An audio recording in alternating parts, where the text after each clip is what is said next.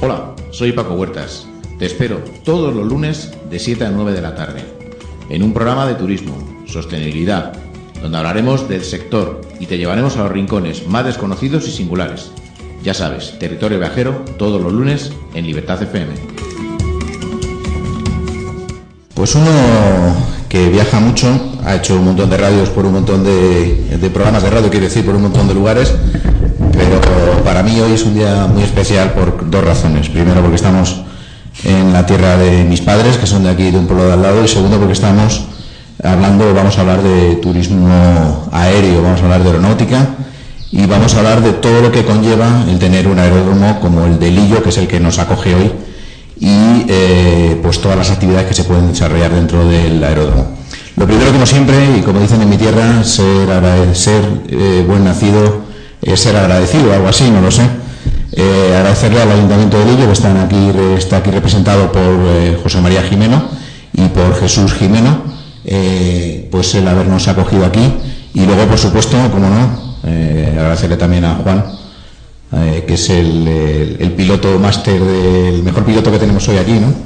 Solo estoy yo, así Por eso, agradecerle también a Juan que nos acoja en este maravilloso espacio llamado Lillo, con un aeródromo del cual hablaremos ahora y del cual pues tendremos todas las referencias para que todo el mundo conozca eh, de qué se trata. Lo primero, eh, José María, agradeceros lo que os he comentado, ¿no? que nos hayáis acogido aquí. Y para un ayuntamiento como Lillo, ¿qué supone tener este aeródromo aquí?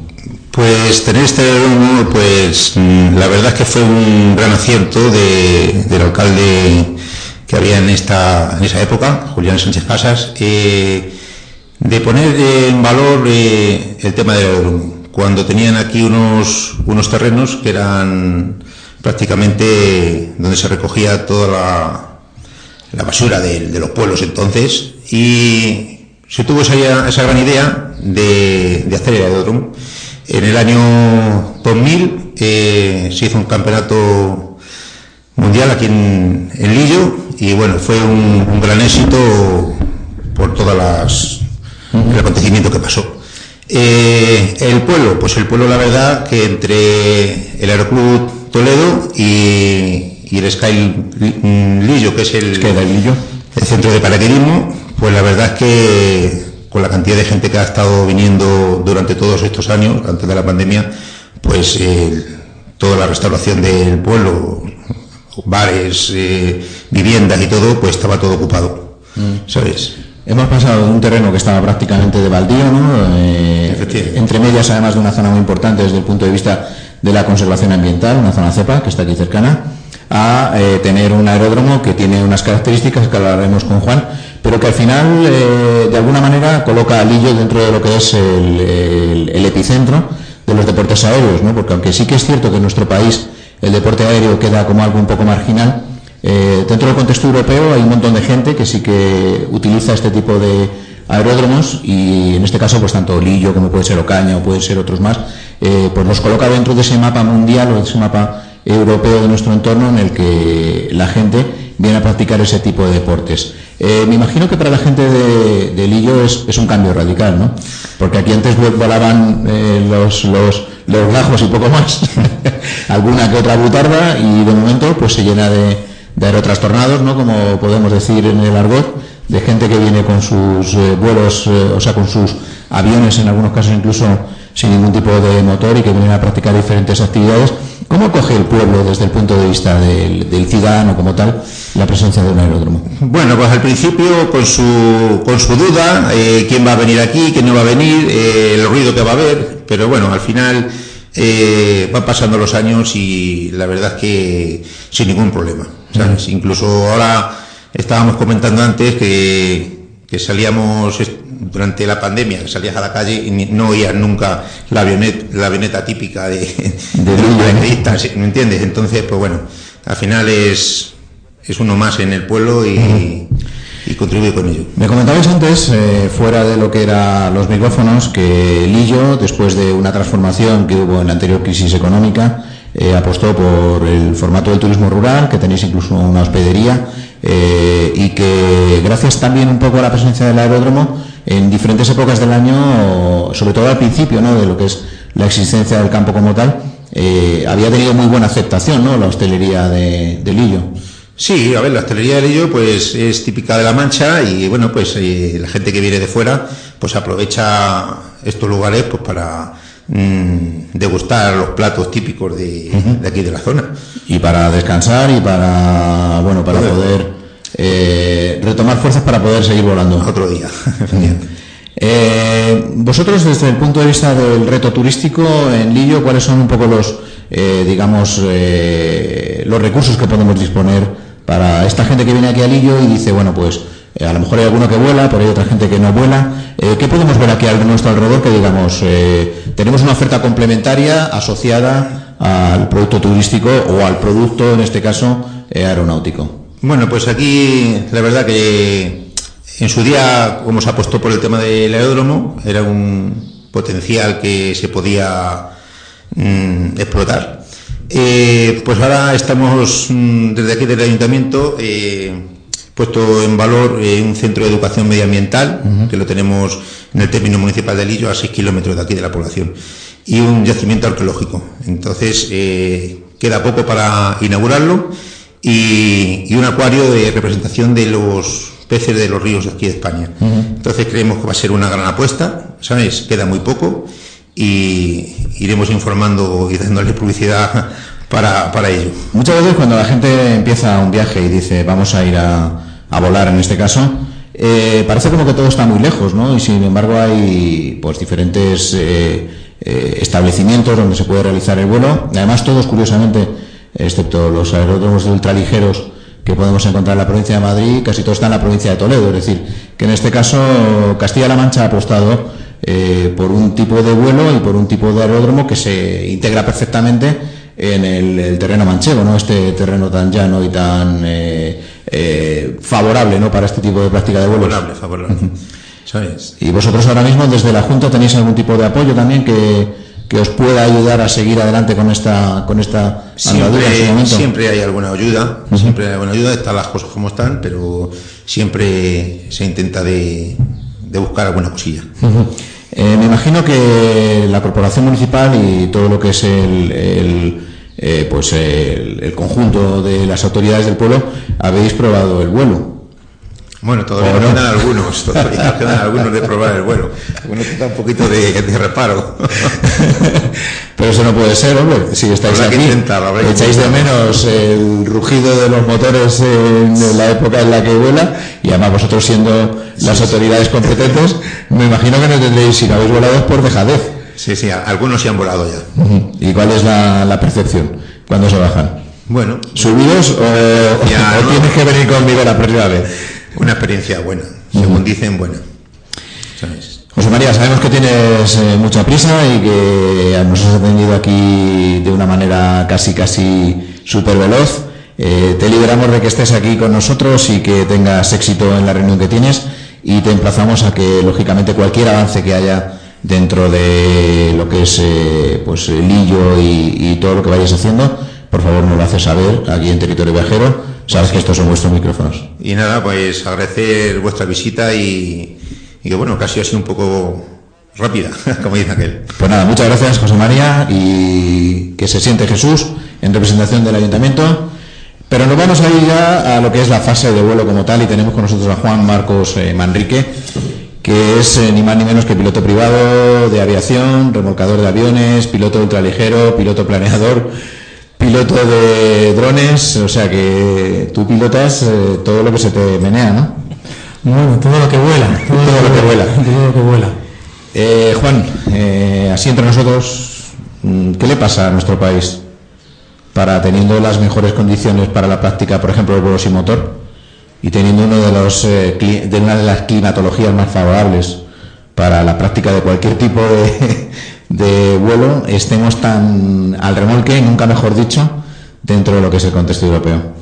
Sí, efectivamente, desgraciadamente o infelizmente tenemos muy pocas licencias de vuelo en comparación con otros países eh, de Europa como puede ser eh, Alemania o, Francia. Y sí es cierto que efectivamente esas condiciones que se dan aquí en, España y en concreto en, Castilla-La Mancha y hoy aquí en Toledo, pues evidentemente no lo tienen en, Francia ni lo tienen en Alemania. Por eso muchos de los alemanes y muchos de los franceses pues hacen sus temporadas aquí. Incluso eh, hace poco en este mismo aeródromo, hace escasamente dos semanas, tuvimos al Club de eh, una gente de, pues, del norte de España, que estuvieron con, nosotros acompañándonos precisamente porque vienen en sus en su vacaciones a volar aquí precisamente a, a, Lillo por esas condiciones que tenemos aquí en, en, esta, en esta maravillosa tierra. Vamos a hacer un poco un recorrido porque hay diferentes modalidades y no queremos dejarnos ninguna. Eh, estamos hablando de, en este caso, vuelo sin motor, que es una de las modalidades eh, quizás más demandadas por las características del territorio eh, vamos a empezar un poco por el principio. Cuéntanos un poco cómo es este aeródromo. Aquellos que tengáis la ocasión de ver las imágenes, pues veréis que estamos con algún planeador de fondo y con algún otro eh, avión, incluso alguno visto por ahí que es de, trabajos agrícolas, ¿no? Eh, pero cuéntanos un poco cómo es el aeródromo para que nos vayamos haciendo una, a la idea todos aquellos que, que tengan intención de acercarse a vosotros, qué es lo que nos vamos a encontrar. Pues nos encontramos al sur de Madrid, a 100 kilómetros exactamente, por la carretera de Andalucía, en la, denominada meseta de, Ocaña, en la, Mancha. Tú mismo has dicho eh, que, eras de aquí de la, de la zona, sí, la, Mancha, la Mancha húmeda, donde efectivamente para el vuelo, esta modalidad de, vuelo que, hoy estamos eh, tratando, pues se dan unas condiciones excepcionales donde efectivamente para, para volar, eh, pues bueno, tenemos unos techos muy altos en cuanto, bueno, es una modalidad de vuelo que va sin, sin, motor, hacemos un... Por lo tanto, el motor no te puede fallar, ¿no? Evidentemente es una de las cosas que, que, llevan los aviones, los que somos pilotos también de motor, evidentemente cuando tenemos un fallo de motor es un aliciente de que, eh, bueno, pues uno haya entrenado eh, la práctica de no llevar eh, o volar un avión sin el motor. Entonces, nosotros somos una zona que para la práctica de este deporte es, es, ideal. Evidentemente, en la temporada de, verano es cuando efectivamente se desarrolla mayor, mayor actividad, aunque en el propio Real Club de Toledo, aquí eh, donde tiene su base en este aeródromo de Don Quijote, eh, bueno, pues eh, será también escuela de vuelo durante todo, durante todo el año. Tenemos unas, unas, instalaciones, bueno, estamos ahora mismo haciendo este programa desde, desde el hangar, donde tenemos aquí el, avión remolcador, tenemos aviones de, de motor, avionetas, y luego tenemos planeadores incluso tenemos aquí a nuestra izquierda un, un motoplaneador, es decir, que es un, planeador que también es autónomo en cuanto al despegue, y tenemos unas instalaciones, la verdad, que bastante... bastante ¿La pista de qué, distancia estamos hablando? Tenemos eh, una pista de, asfalto de 750 metros y también tenemos una paralela eh, de tierra, también de las mismas... ¿Y cuál es la orientación? Pues tenemos 1, 2, 3, 0 es la orientación que tenemos en eso. Más o menos estamos casi este-oeste eh, para eso evidentemente cuando se hizo el, el, aeródromo, gracias a la colaboración inestimable, por supuesto, y de aquí darle las gracias del Ayuntamiento de, de pues evidentemente, eh, bueno, pues se hicieron, los estudios pertinentes para ver el viento predominante en, en, esta, en esta zona y bueno, pues la orientación que, que hubo que hacer pues es la 3012. Pues eh, dicho esto y habiendo hecho un pequeño recorrido por el tema del vuelo sin motor, me imagino que será una de las eh, actividades también más demandadas por esa gente que viene de fuera, que climatológicamente no tienen estas eh, condiciones tan idóneas y que de alguna manera el, volar aquí para ellos es un poco la meca, ¿no? Porque reúne eh, pues todos los, ingredientes necesarios, ¿no? ¿Cómo es ese contacto de la gente que viene de fuera con el aeródromo de Lillo o cómo es esa captación de gente que viene de fuera? Bueno, pues el Aeroclub de Toledo lleva bastantes años eh, vamos, eh, funcionando como, como, club. Anteriormente a tener la, base aquí en Lillo, como bien ha dicho anteriormente José María, desde el año 2000-2001, que es cuando se instaló aquí el Real Aeroclub de Toledo, pues eh, este club también tenía base en el antiguo aeródromo de, de Mora. Evidentemente es un club que tiene bastante, bastante solera y bueno, tampoco somos muchos. Y entonces, pues, ¿Cuántos sois ahora mismo en el aeroclub? En el club estamos alrededor de 105 socios activos eh, practicando, practicando el vuelo, el vuelo a vela. Todos ellos de vuelo a vela, ¿no? Eso es, eso es, eso es. Nosotros, insisto, tenemos escuela, escuela de vuelo. Aquí cualquiera que, que venga puede puede aprender a, volar. Y también evidentemente eh, hacemos eh, lo que se llama lo que se llamaba antiguamente un bautismo de vuelo o un vuelo de iniciación para que todo aquel que quiera probar la sensación de volar sin motor pues tenga tenga pues pase por aquí y, nada, además somos una entidad sin ánimo de lucro, no somos ninguna, ninguna empresa. Todos los que estamos aquí estamos porque amamos este, este deporte. y ponéis de vuestra parte para que esto siga marchando. Y, vamos, evidentemente, nadie de los que estamos aquí, evidentemente, ni por dar clases ni por volar a nadie, cobramos ni una sola peseta. Eso también es importante decirlo, más que nada porque efectivamente el club se, vamos, se, mantiene precisamente únicamente por esas cuotas de los socios y bueno, pues el mantenimiento propio del, propio campo. Y tú como remolcador, que eres el que estás en contacto prácticamente con todos los pilotos, aparte de eh, al inicio del vuelo, me imagino que durante el vuelo y, sobre todo en esa fase tan complicada que es el tema del remolque, eh, ¿cuál es la sensación de, esta gente cuando llega aquí, ven unas instalaciones que están a la altura de las circunstancias, porque no es eh, ningún campo improvisado? Y me imagino que habrá días muy buenos en la que la gente se baje del avión diciendo, eh, bueno, Juan, esto es eh, la meca, ¿no? ¿Cuál es esa, ese feedback que tenéis vosotros, porque vosotros lo conocéis, pero la gente que viene fuera me imagino que tendrá otra percepción. Sí, nosotros tenemos la actividad previa al inicio de los, de los vuelos, un briefing, precisamente donde damos toda la información en cuanto a la actividad propia del vuelo y también en cuanto a la, a la, seguridad del, pasajero que va, que vas a volar, para que, bueno, evidentemente, pues alguien que no tenga ninguna experiencia previa al, al vuelo, pues bueno, pues sepa dónde está y cómo moverse en un centro donde, bueno, pues hay aviones, donde hay hélices y donde hay una actividad, pues de, aviones para que nadie, pues bueno, de alguna manera puesto en escena todo ese briefing de, seguridad de actividad de vuelo, pues eh, sacamos todo el material y eh, bueno, pues eh, preparamos lo que es el, el aprevuelo del, del, avión y luego posteriormente hacemos el vuelo. nosotros para todo aquel que es su primera, vamos, su primer, su primer vuelo, ese bautismo la primera vez que vuela, tenemos una especial atención, más que nada porque bueno, pues lo que hay que hacer ese primer vuelo que normalmente puede ser que la gente también vendrá un poco nerviosa es un vuelo que no controlamos eh, eh, pues la parafernalia aeronáutica también eh, hace que poco a poco esa tensión al principio suba y luego se vaya relajando, ¿no? Pero depende mucho de vuestra atención para que eso sea así, ¿no? Porque si no al final el, el, pasajero se sube un estado de nervios que vamos.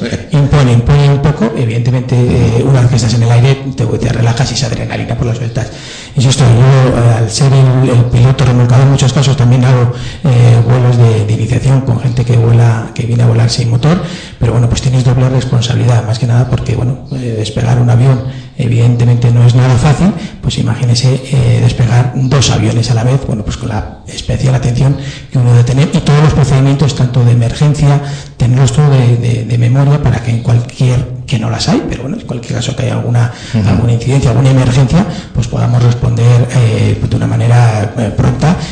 Es un deporte muy, muy seguro, hacemos unos remolques eh, a 500 metros del suelo, nosotros volamos aquí con, con, alturas y en esos 500 metros el avión remolcador hace un alabeo, se suelta del velero y el velero pues empieza a volar como vuelan los buitres sin ningún tipo de, de empuje. ¿Cuáles son un poco las características fundamentales de ese tipo de, planeadores o ese tipo de aparatos? Que al final a lo mejor a la gente le puede parecer un poco complejo que, vuelen sin motor, ¿no? Pero tiene una lógica aplastante que vosotros controláis y que lógicamente es parte del encanto, ¿no? Esa navegación, eh, dependiendo un poco de los aparatos y del instinto del propio piloto, ¿no? Cuéntanos un poco cómo son las características de esos, de esos aparatos de vuelo.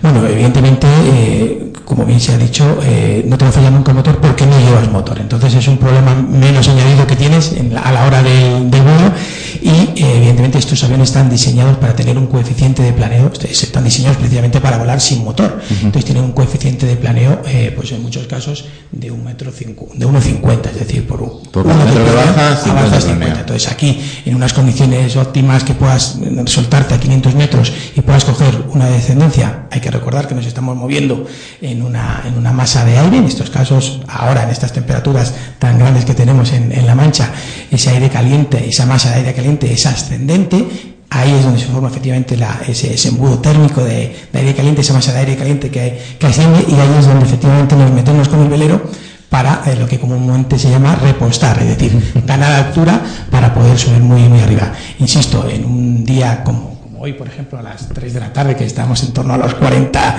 y muchos grados, pues evidentemente, eh, en cuanto esto se dispare, pues podemos coger techos hoy sin ninguna duda de unos 2.500 metros de... ¿Y eso en tiempo de vuelo supone? Bueno, nosotros aquí lo que hacemos en el bautismo de vuelo son 30 minutos, pero evidentemente el que, el que quiera volar más tiempo y días con las condiciones que se dan hoy, hay gente que puede estar hasta 6 horas, sin, motor. sin motor. Y además no solo están haciendo vuelos en el entorno de, de, de, Lillo, donde efectivamente tenemos unos parajes muy, muy bonitos, sino que hacer unas distancias donde se bien, lo hablábamos antes con los clubes que, bueno pues que tengo cierta correspondencia, hacer esas, esas distancias pues de 400, 500 e incluso hasta 600 kilómetros que se pueden que se pueden hacer. Hay gente que se baja hasta hasta el pico de Sierra Nevada y vuelve sin motor Sí, también con algunas consecuencias de vez en cuando, donde hay que ir a buscarlo porque efectivamente no ha encontrado esas corrientes de térmicas ascendentes. Y todo el mundo tendrá tu teléfono memorizado, Juan, por favor. Ven a buscarlo. Cuando se sale ya se va con el coche porque ya tendrán que aterrizar donde puedan. Sí, aterrizas en, en, un campo de trigo, en sembrado, donde, donde igualmente puedas. Además, esas también son condiciones que efectivamente aquí en La Mancha también se da, donde hay muchos campos alternativos para hacer esa toma de emergencia. Evidentemente, esto no te lo puedes encontrar en otras zonas de, claro. de España, donde está más masificado en cuanto a la población. Y en cambio, pues aquí, pues bueno, pues tienes eh, esa ventaja de que en el caso que no encuentres esa ascendencia o ese repostaje sin pues motor, cualquier prado bueno. pues cualquier sitio es, es bueno. Entonces, bueno, en ese sentido, eh, pues nada, aquí estamos el estamos realmente para eso y cuando alguien se queda por ahí, pues coger el coche y el remolque y a desmontar el avión y, y atraer a, a nuestros ¿Y el piloto que cae por ahí paga las cervezas? Evidentemente, esa es una costumbre que es muy sana, que el piloto que vamos a, a buscar, en el caso que, que, que, bueno, cuando lleguemos, ha habido recogidas bastante lejanas y con, y bueno, y con mucho tiempo de, de demora, ¿no? Entonces, bueno, pues sí, efectivamente se paga la cena de ese, de ese día. Eh, has hablado de un remolcador. ¿Cuál es el avión que remolca en este caso? ¿Qué tipo de aviones tenéis para poder remolcar? Sí, aquí hemos tenido varios, varios tipos de aviones. Actualmente tenemos una, una Pauni, conocida como una Pauni, una PA-25. Que sí, que es el que he dicho yo antes que era de, trabajos agrícolas, que no lo es en este caso. Bueno, todo el mundo conoce porque, porque hay trabajos de, de fumigación. Sí. Bueno, pues tenemos un, un, un motor eh, vamos, tiene un motor de más de 220 mm. caballos y bueno, pues eh, tiene un gancho de remolque adaptado atrás y es un avión ideal para otros clubes también, otros clubes de, de España utilizan este tipo de avión, es ideal para, para, para remolcar. Un avión que tiene bastante potencia, bastante fiable y la verdad que es un avión muy, muy noble de, de volar. Para todos aquellos que se animan a, a, digamos, a acercarse al mundo de la aeronáutica y a decir, bueno, pues eh, dentro de las modalidades, eh, quiero hacer vuelo sin motor. Eh, ¿Cuánto tiempo necesita y qué inversión para poder realizar ese vuelo sin motor? Sí, como he dicho, eh, esto es un club sin ánimo de, de lucro. Eh, la, instrucción para, de la escuela es totalmente eh, gratuita y la única condición que tiene alguien para aprender es hacerse socio del club y pagar su, su cuota. Uh -huh. Bueno, también un poco eh, con la regularidad que el piloto venga por, por aquí. Evidentemente puedes aprender mmm, mucho más rápido si tienes una continuidad en cuanto a los vuelos, pero esto no es solo la práctica del voladola. Yo como piloto de, de, de motor, de otras modalidades de, de vuelo, pues eh, evidentemente esto pasa no solo en la vela, sino en cualquier eh, práctica, incluso me atrevería a decir de otro, de otro deporte. Uh -huh. Si uno tiene una continuidad eh, buena de todos los, los, los, fines de semana, bueno, pues eh, la verdad que le costará bastante, bueno, no, bastante, bastante, poco, entre, bastante poco, entre comillas, en ese sentido, y si evidentemente, si evidentemente tiene poca regularidad, pues evidentemente esto se puede alargar. Pero bueno, no, no, no tarda alguien que tenga un poco de, de mano, uh, alrededor de unos 40, 50 vuelos, para que pueda volar solo, eh, yo creo que, que, son más que suficientes. Hay gente que necesita eh, sí, efectivamente, y hay gente que, que, bueno, hay gente joven que viene que tiene una mano excelente y que, que con mucho menos vuelos también eso. Insisto, aquí nadie de los que tanto los que remolcamos aviones, damos clases, eh, cobra y por eso insisto, solo es hacerse socio del, del aeroclub y además no se cobra nada por el remolque sí nosotros evidentemente tenemos eh, para, para una, una, tarifa para, para el socio uh -huh. que está en torno al remolque de avión en torno a los 36 40 euros de vamos por, por el vuelo. Es un, un remolque que te hace a 500 a 500 metros. Yo creo que es una altura suficiente para que una vez ya el velero se suelte pueda buscar esa térmica que le, que le ascienda un poco más. Y creo que son precios totalmente asequibles. Todo el mundo cuando habla de, aviación cree que esto es un, un deporte de pista, nada, todo lo contrario. Esto un, vamos, insisto, yo creo que la cuota de socio para entrar está en torno a los 180, 200 euros, eh, que es la cuota, luego la cuota de anual que pagas por, por los servicios del club, y luego, pues insisto, el remolque del avión que está en torno a los 40, y si alguien quiere comprarse un velero, ¿de qué inversión estamos hablando? Que al final casi todos los veleros son compartidos, ¿no? Es decir, lo compran entre varios y lo vuelan entre varios. Sí, nosotros aquí tenemos una flota propia del, del, club, tenemos aviones a motor, tenemos motoveleros, tenemos veleros puros y luego también tenemos socios que también tienen su, su avión eh, en propiedad eh, de, manera, de manera privada. Todo depende, esto como un coche de lo que sea, hay presupuestos para todo y te puedes gastar. Depende de todos los lujos que le quieran meter al coche, ¿no? Efectivamente, y todo, pues, eh, lo que uno se quiera gastar en avión, hay aviones que cuestan muy muy poquito y hay aviones que, bueno, con unas, con unas eh, características muy especiales que cuestan un piquito. Jesús nos está escuchando y me imagino, ¿tú eres de los que ha volado o de los que no ha volado? Yo volé... ¿Cuánto puedo acercar el micrófono, por favor? Yo volé, pero hace ya, hace ya bastantes años, sí. ¿Y qué, cuál es la sensación? Eh, volé eh, con motor, ¿eh? Con motor. Tú sin motor, nada, ningún sitio, ¿eh? motor de momento no. Bueno, Chiqui a lo mejor me animo a poner algún día. Bueno, para todos nuestros oyentes, Chiqui es el nombre coloquial que tiene Juan, que es el piloto, que aquí nadie le conoce como Juan, sino como y todo El mundo le conocemos como Chiqui, toda la vida.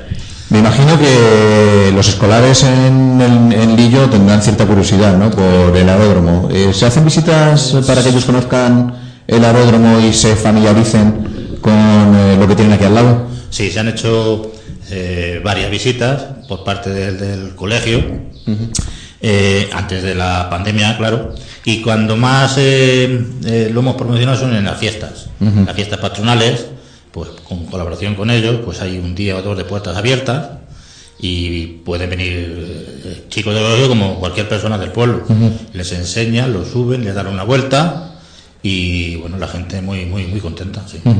¿Y después de cuánto? ¿20 años ya que llevas ¿no? con el aeródromo? en el 2000 se inauguró, sí, con un campeonato mundial. Después de 20 años y esperando que la pospandemia sea más positiva, eh, ¿Cuál es la expectativa del ayuntamiento en cuanto a lo que es la recuperación de vuelo y esas eh, delicatessen de las que nos hablaba eh, José María antes, de recuperación del turismo? pues nosotros lo que tenemos, como José María ha dicho, es, un proyecto muy, muy avanzado que tenemos para el turismo rural. Y con respecto a, renacer el aeródromo, pues esperemos de que poco tiempo esto vuelva otra vez a, lo que era, a, ver gente, a ver eh, paracaidistas tirándose, a ver eh, naves volando. Una de lo que llevábamos, pues, pues 18, 20 años hemos estado pues muy agradecidos al aeródromo y, muy contentos con la gente que viene aquí a, al ¿Ha habido matrimonios mixtos? Es decir, voladores y no voladores, o eso ya lo dejamos a, a la historia particular de cada uno. ¿Es chiquito que estás por aquí al tiempo? chiqui, no sé. hay de todo, hay de todo.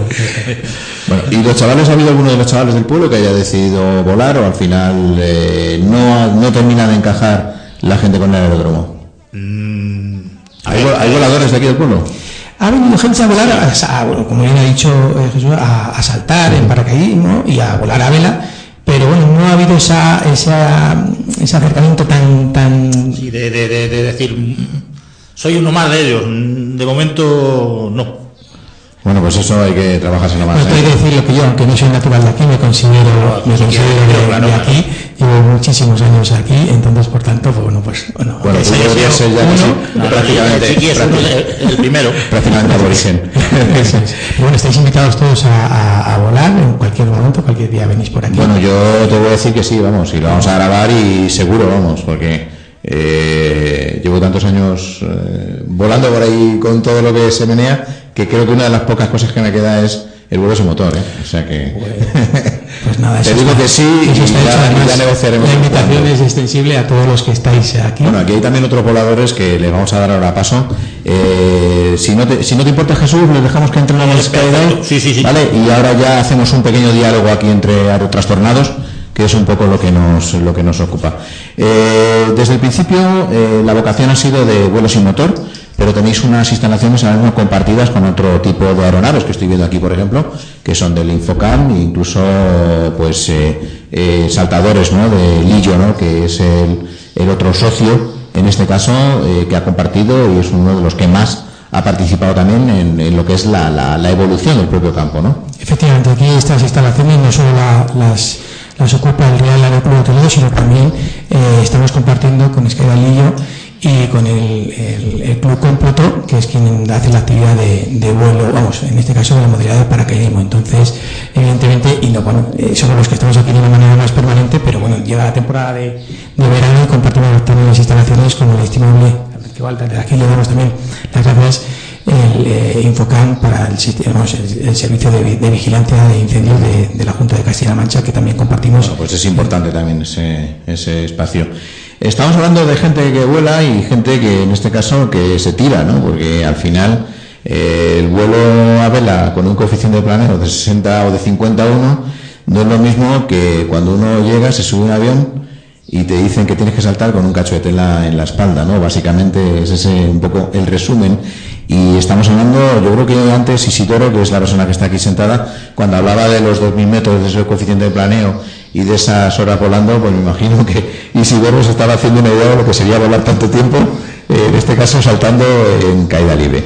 Tenemos con nosotros a Luisa Gómez, que es, eh, forma parte del equipo de mantenimiento de Skydive Lillo, e Isidoro Ramón, que es eh, también forma parte del equipo de mantenimiento y de Gran Control.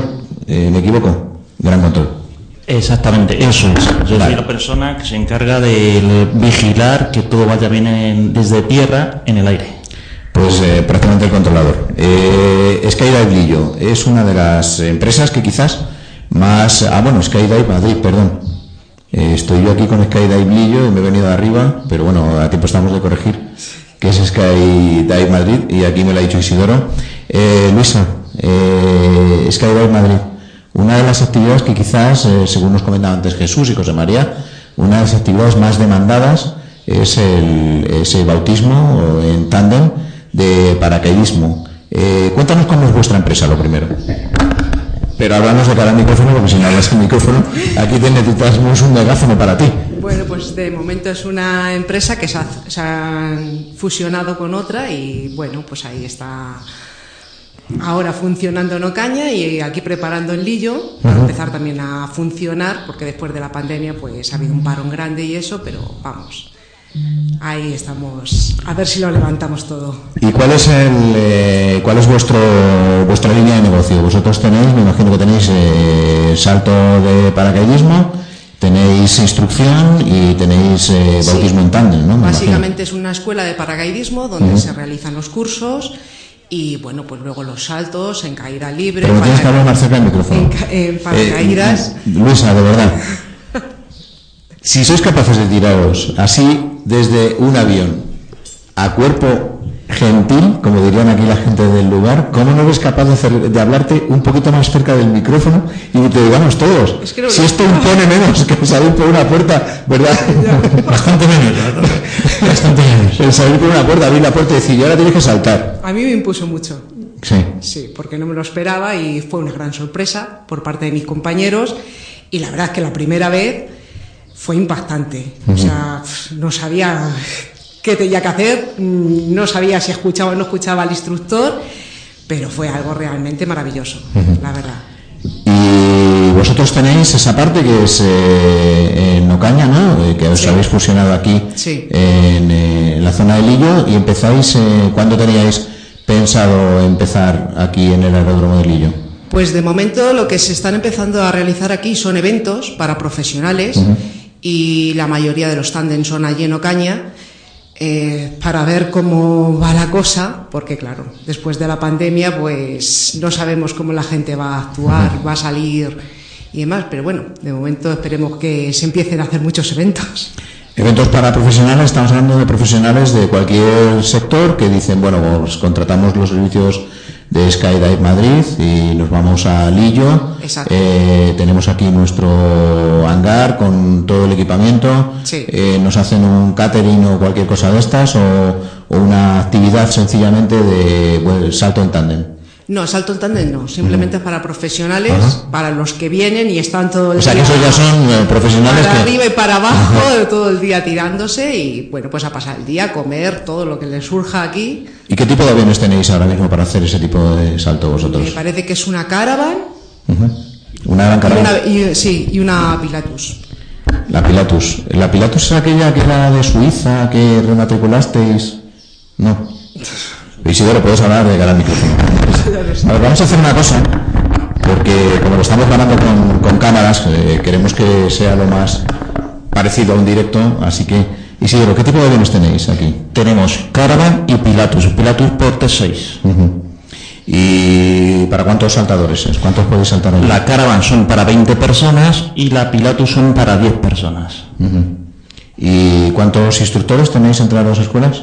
Eh, hasta fin de semana podemos llegar hasta 40 instructores. 40 instructores, nada más. Jolines. Nada más. Eh, ¿Por qué crees que ha tenido tanta aceptación el salto en tándem? Porque quizás dentro de lo que es el- el- el- las- todas las modalidades de vuelo, y hay unas pocas, desde eh, parapente, vuelo sin motor, piloto privado, ultraligero, avión ligero y demás, quizás el, salto en tándem es esa actividad que todo el mundo quiere hacer alguna vez en su vida. Ese es el, el segundo, el segundo que todo el mundo quiere disfrutar en su vida y tienes un minuto que disfrutas a tope. Te cambia, mira, eh, tanto mi mujer como yo lo hemos hecho y te cambia totalmente la vida, te cambia la forma de pensar. Eh, ¿Qué ocurre? Eh, todo el mundo quiere ese minuto de gloria y ese minuto de gloria, el- la adrenalina que quemas en el salto en se nota bastante. Es, es. Y tú eres además el, el, digamos, el que se encarga de que todo funcione correctamente. ¿En qué consiste vuestra labor? Eh, mi labor de mantenimiento es que todo funcione eléctricamente bien y no haya nada. Y respecto al avión de Gran Control, es que todo lo que vea yo en tierra, decírselo a los pilotos y que todo vaya bien en el aire. Eh, si veo una cosa que no me gusta, eh, informa al piloto y el piloto decide de bajar o no bajar el avión. O sea, algo totalmente imprescindible, ¿no, Juan? Hombre, siempre toda la ayuda en tierra a los que estamos en el aire, siempre efectivamente tener las referencias de lo que está pasando en, en tierra o alguien desde tierra mirar al cielo lo que pueda estar pasando en el eso pues hombre, dos ojos, cuatro ojos ven más que dos ojos, entonces es, La comunicación me imagino que será con eh, walkie de banda aérea. efectivamente, este, hacemos una comunicación, esto es un aeródromo no, no, no controlado y hacemos eh, comunicaciones de aire a aire entre los pilotos. Luego, evidentemente, pues cada, cada- el aeroclub de Toledo tiene la frecuencia para, para sus aviones, bueno, la frecuencia que usamos en el campo y pues el, el aeroclub, el Aircomproto o el Skydiving Madrid, pues utiliza también sus sus frecuencias internas para también el desarrollo de su, de su actividad. Aquí estamos en frecuencia 123.375. ¿Y cómo se compagina, y me da igual quién de los dos eh, habléis, eh, cómo se compagina el que haya gente saltando y que haya gente volando sin motor? Porque me imagino que habrá un procedimiento muy claro, no habrá una zona Sí. de exclusión total para los veleros, porque si no, se puede llevar por delante a un Sí. saltador. Evidentemente, cuando hay actividad de paracaidismo, desde eh, la misma vertical de la, de- de la pista tenemos un semicírculo de una milla y media al norte, que es la zona que está efectivamente reservada eh, a través de un NOTAN para, los, para el salto en paracaídas. Es una zona que no se puede que no se puede entrar, más que nada porque está efectivamente reservada para esa zona. Nosotros en la actividad del vuelo a vela utilizamos la parte sur de las instalaciones del, del campo, es decir, desde la pista hacia el sur. También informamos eh, por frecuencia aérea todos los tráficos que vengan de otros de otros campos, incluso eh, prácticas de, de- del aeródromo Cuatro Vientos, de las escuelas de vuelo que vienen aquí a hacer prácticas de tomas y despegue. Insistimos, todos los tráficos de, de, del Indio son al sur, al sur en este caso, bien lo has comentado, tenemos una zona de especial protección Una zona cepa que tampoco se puede que tampoco se puede volar, entonces al sur de la laguna y los tráficos siempre sur. Siempre con la precaución y siempre pues en contacto con, de- con radio pues cuando tenga la actividad de ascenso y de descenso y de salto de paracaidismo de, de Madrid. Nosotros la verdad es que íbamos a venir hoy volando, íbamos a haber, venido en una Cessna eh, que al final pues ha habido eh, pues complicaciones de última hora que nos han hecho venir eh, por tierra. Si alguien quiere venir, por ejemplo, desde Madrid hasta aquí o desde Casarrubios Hasta aquí, eh, me imagino que las reglas de vuelo serán visuales, ¿no? Sí, aquí es un campo con unas reglas de, vuelo eh, visuales. Si sales de un aeródromo no controlado, evidentemente no sería necesario, aunque sí recomendado realizar un, plan de un plan de vuelo, pero en este caso si sales de Madrid cuatro vientos y vienes desde aquí, pues evidentemente... De Casarrubios igual, porque es un aeródromo también controlado. Casarrubios es la misma, ah, la misma, situación, es decir, un aeródromo no, no controlado, que tenga control interno, pero no está bajo el, control de, por ejemplo, en este caso, de que puede estar de, un aeropuerto de, AINA, y en, tanto cuanto que si uno viene de un aeropuerto no controlado, pues no necesita ese, ese plan de vuelo, simplemente avisar por, por radio de que de que te diriges aquí para que te den las instrucciones para entrar al, campo. ¿Y esta gente que viene desde Cuatro Vientos, por ejemplo, y, viene hasta aquí, qué necesita? para aterrizar, nada, ¿no? Porque no hay eh, control en el campo. No, insisto, nosotros cuando tenemos las actividades, cuando hacemos ese control de, de radio, si no tenemos eh, actividad de, vuelo, evidentemente, pues no, no, hay, no hay control. Eh, insisto, si uno se dirige, por ejemplo, nosotros quisimos dirigir ahora mismo al aeropuerto de, de Cuatro Vientos, pertenecemos a, a esa, esa oficina de información de cuatro vientos, entonces tendríamos que llamar allí para hacer el pertinente plan, plan de vuelo y para dirigirnos a ese campo. De la misma eh, que si ellos eh, desde cuatro vientos viniesen al, mm. al aeródromo de Lirio. Si nosotros quisiésemos ir, por ejemplo, desde un, un controlado como es Lillo a Ocaña, no necesitaríamos ese plan de vuelo. So que efectivamente pues hay actividad como hay en Ocaña, como hay en Lillo, de que hay eh, práctica de paracaidismo o otras actividades de, vuelo, pues la llamada de cortesía para que bueno pues para que te den todo eso. Siempre bueno también leer la información de vuelo. Me imagino que los pilotos el que está haciendo el salto de los de los paracaidistas estará en contacto con el que está haciendo el remolque. Efectivamente, nosotros aquí, por ejemplo, tenemos esa coordinación, nosotros aquí para esta actividad, tanto también con, con, el ayuntamiento, lo hemos dicho antes, hay una excelente relación, con, también con los propios paracaidistas para, para, bueno, para la actividad ya no solo del vuelo sino del paracaidismo, sino la propia coordinación de la práctica de vuelo en un, en un, día, pues bueno, aquí en un día que pueda haber bastante actividad, pues a lo mejor hay 20 remolques de, de, veleros y hay a lo mejor otros 20 eh, extensiones para, para saltar en, en paracaidismo. locura, ¿no? Entonces, bueno, pues se, complica esto. Entonces, hay, un responsable siempre del campo, que se llama, nosotros tenemos la función de coordinador de vuelos, que sé que efectivamente esa persona se encarga en, en dirigir un poco la, coordinar la radio para descargar también un poco a los pilotos y a eso muchas veces Isidoro también está también al, mando de Está también en la torre de control. Eh, Isidoro, eh, algo importante, eh, cuando la gente habla de salto en tándem, o cuando habla de salto de paracaidismo, como bien decía Luisa, eh, a nivel profesional, hay una serie de protocolos y una serie de pautas que se tienen que seguir de una manera totalmente obligatoria, ¿no? Primero, la cantidad de gente que va a subir en ese avión, ese protocolo en cuanto a lo que es el despegue y el momento del salto, que siempre va a venir notificado lógicamente por el piloto, que es el final responsable que va a, llevaros a la zona eh, de salto. Pero hay una parte que quizás la gente no ve, que es esa, esa, ese área de mantenimiento, ese área de plegado, ese, ese control tan riguroso que hay en el plegado, porque de ese control del plegado supone, o sea, es eh, total absolutamente mandatario seguirlo eh, tal cual porque depende de la vida del saltador. Todo en paracaidismo eh, no se improvisa. Todo, todo, todo está pensado y tiene un protocolo que hacer. Eh, tanto el doblar el paracaídas bien, como la subida al avión, como la gente que se sube bien, todo, todo, todo se supervisa dos veces. yo soy el prepaso antes de subirse al avión y yo controlo de que el protocolo se siga en todo momento. En todo momento nadie se pase el protocolo por las narices, como se suele decir. Nosotros, por ejemplo, cuando volamos en, parapente tenemos un paracaídas de emergencia que no se, no se explica nunca, pero que se saca de vez en cuando, que se vuelve a replegar y hay un protocolo también de plegado y hay una cartilla en la que vamos teniendo todos los sellos de plegado y de apertura y cierre porque esos paracaídas son la última oportunidad, ¿no? Me imagino que también aquí en Lillo, igual que en, eh, podéis tener en Madrid y me imagino que a través de, de, Skydive, también habrá unos protocolos muy rigurosos en cuanto a lo que es el equipo de emergencia, ¿no?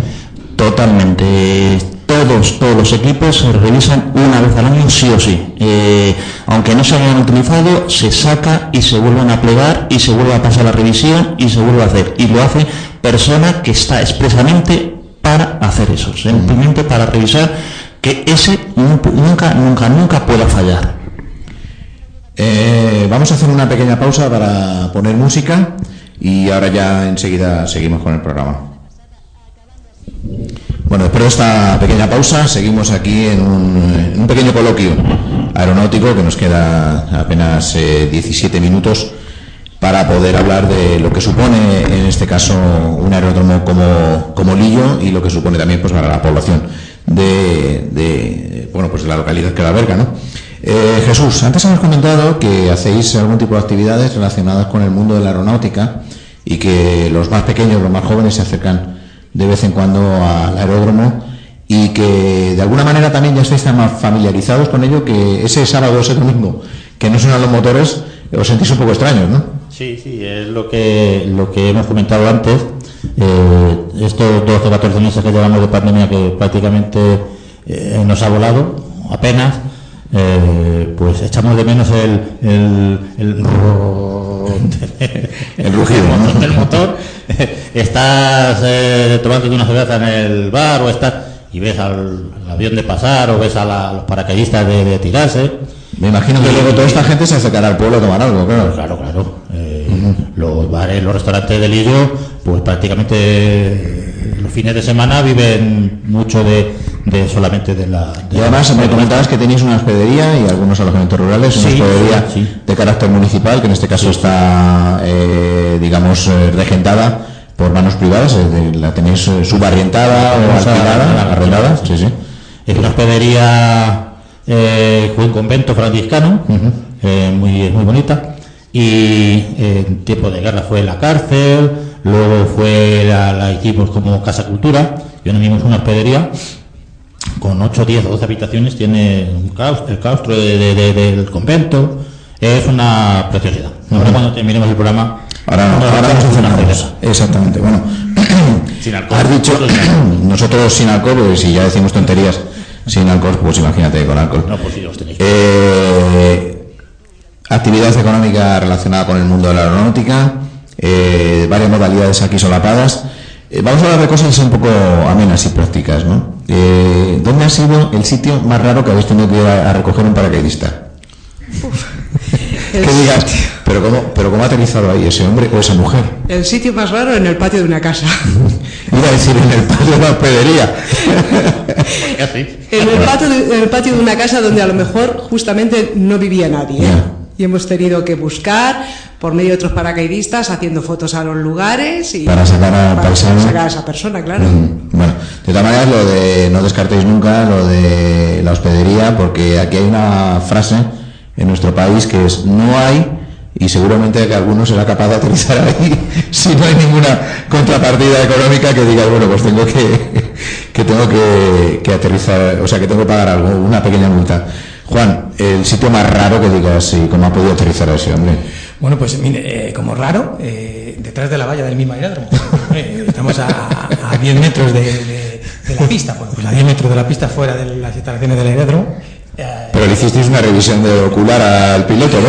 Bueno, hay veces que uno viene muy justo de, altura, con, con, sustentación. Con, efectivamente, con intención de llegar al campo y ajusta tanto que bueno que se ha quedado a, escasos unos metros. Pero bueno, hemos tenido también recogidas en Despeñaperros, en la Nava de, Recomalillo, ahí en los montes de, Toledo y evidentemente, pues bueno, hay, hay infinidad de, anécdotas. ¿Hay algún título para ese piloto que digáis, eh, este es malo? Porque en la carretera, igual que hay domingueros, eh, aquí hay calamares, ¿no? Sí, sí.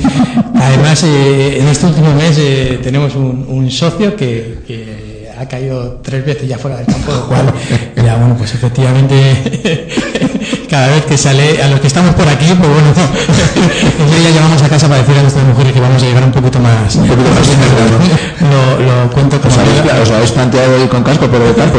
todavía no.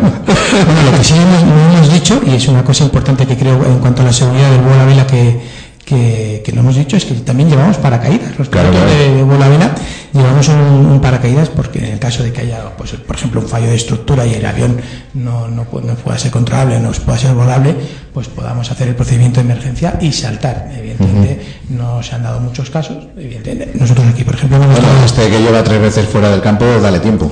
No, no, bueno, esperemos que no. Afortunadamente siempre ha, aterrizado y, bueno, y, la verdad que, que no, no como buena, bueno, no nos ha hecho nada, entonces eh, la verdad que, bueno, estamos de suerte con él. Eh, habéis, eh, desde Skydive Madrid, habéis hecho una apuesta, lógicamente, por, el, eh, por la modalidad que domináis.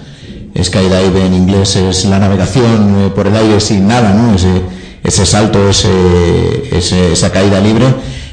¿Cómo fue la decisión de decir, bueno, pues nos unimos a los del Lillo y tiramos para adelante? Me imagino que se correspondería con uno de los mejores momentos, ¿no? Que no es el momento actual. Eh, sí, esto fue anterior justamente a la pandemia. Eh, se decidió unificar para concretar toda la zona centro de España, unir las dos empresas que funcionábamos aquí en la zona centro y crear una empresa mucho más potente que, que tuviésemos toda esta zona centro muy bien controlada. Además, eh, ya has visto cómo está el aeródromo de cuidado. Está fenomenal el, tanto el césped que la persona que lo cuida eh, lo cuida totalmente de mantenimiento y gran control ¿no? de mantenimiento y gran control que está hablando con ustedes eh, bueno, hay que decir de todas maneras hay que decir y uno que conoce un poco el mundo de la aeronáutica que hay dos tipos de, de aeronáuticas ¿no? la aeronáutica profesional en la que todo está como muy pautado y hay una persona para cada cosa y la aeronáutica de aficionado amateur en la que solo hay una cosa, hay solo una persona para todo, ¿no? Es decir, al igual que allí hay eh, uno para cada cosa, aquí todas las cosas son para el mismo, ¿no? Juan.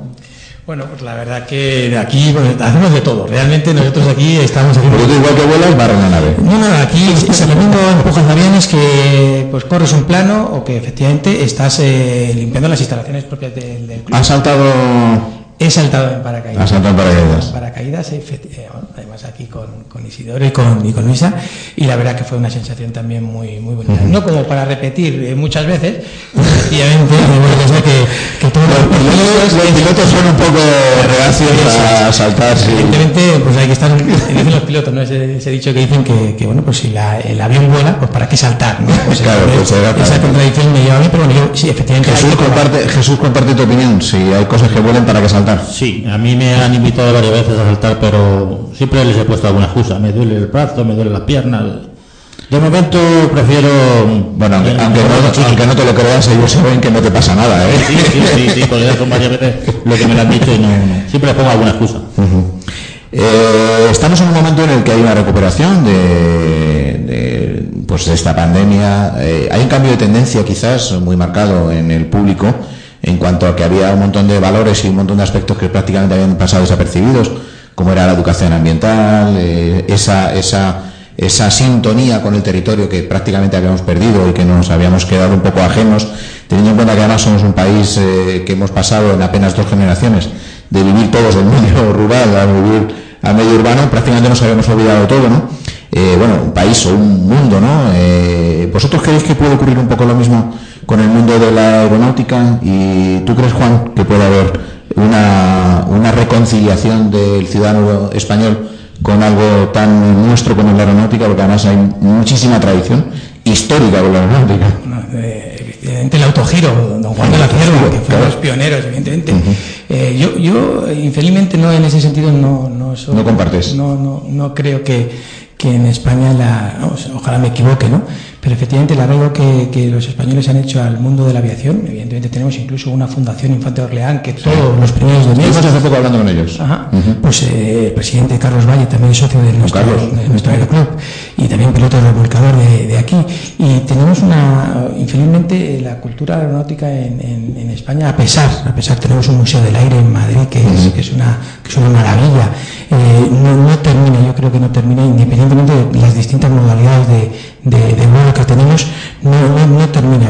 No, no, tenemos pues, otros países de, de Europa, pues eh, he dicho antes Francia o, o, Alemania, donde estos campos que como el que tenemos aquí de vuelo estaría un montón de gente. Cada, estaría un montón de gente volando y, y tendríamos instalaciones de estas cada 20 kilómetros. Pues estamos en julio, hay que decirlo también, ¿no? que bueno, sería una época en la que esto debería estar hirviendo de gente. Efectivamente, ¿no? bueno, también es cierto que eso que, que las infraestructuras que tenemos en España eh, son las que son y bueno, pues otros países donde tienen pues estas instalaciones pues en un, radio de, de acción de apenas 20 o 30 kilómetros ¿no? entonces efectivamente nos falta un poquito y bueno, pues entendemos que también con el apoyo, no es el caso nuestro, con, con las autoridades, en este caso, seguro que sí, Jesús tarde o temprano le vais a encontrar ese momento en el que deje de dar excusas para volar sin motor y para saltar. Si Dios quiere, antes de este fin de semana Jesús tiene que haber, tiene que, José, Jesús, José María, tiene que haber volado, seguro. Jesús, un deseo para que todo esto vuelva a ser lo que era. Pues un deseo, pues que vuelva todo a la, normalidad como antes de, de, que seamos normales de nuevo, ¿no? bueno, que era normal antes de la pandemia, del volverá a ser. Eh, yo qué sé, pues eh, que todo el mundo pues, volvamos a, a, hacer lo que éramos, a salir, a, relacionarnos unos con otros y, y aquí el Lillo, pues eso, pues, que animar a la gente pues para que vuelva otra vez a, volar, a, saltar, y, a pasárselo bien. Isidoro, ¿dónde podemos estar en contacto con vosotros si alguien dice quiero hacer un salto en tándem? Vamos a ver, eh, tenemos una página web, skydivemadrid.com skydivemadrid.com y ahí tan fácil como apuntarse, pagar y volar. Fácil, eso es. y además tendréis el, placer de conocer a Isidoro, eh, que es el técnico de mantenimiento aquí en Lillo, a Luisa, que también ha estado aquí con nosotros Jesús, muchas gracias por habernos acogido, gracias también a José María por haber estado aquí al principio. Y vamos a acabar con Juan, que es un poco el que nos ha abierto todo esto. Y, el que gracias al aeródromo de, o al club, aeroclub de Toledo eh, de Lillo, vaya, que nos ha acogido, gracias también a Gloria, que está fuera de aquí, pero que ha sido la que nos ha podido atender. ¿Y dónde podemos estar en contacto con vosotros si decidimos hacer vuelos y motos? Bueno, nosotros tenemos también la, página web aeroclubdetoledo.com, en el correo también de info arroba aeroclubdetoledo.com, donde puede tener toda la información para cualquiera que puede venir. Tenemos actividad eh, todos los fines de semana, así que cualquiera que pueda, que quiera, pueda pasarse por aquí, por las instalaciones de, del campo, y bueno, solo tiene que acercarse a cualquiera de los socios que está por aquí y decirle que quiere, que quiere volar. Entonces, en ese sentido, pues muchísimas gracias a todos. Eh, ya sabéis, eh, Territorio Viajero este año estamos decidiendo salir por ahí de viaje, eh, nunca mejor dicho, hablar de todos los interlocutores del mundo del turismo y desde aquí dar las gracias siempre a nuestro departamento técnico allá en la radio, a nuestra compañera Mónica Fortón que está en la producción dentro del programa y yo, Paco Huertas, que se despide de vosotros hasta la semana que viene. Muchas gracias por estar aquí, ya sabéis, Territorio Viajero todos los lunes de 7 a 9 de la tarde en Libertad FM en el 107.0. Hola. Soy Paco Huertas. Te espero todos los lunes de 7 a 9 en Libertad FM, Territorio Viajero, tu programa de viajes.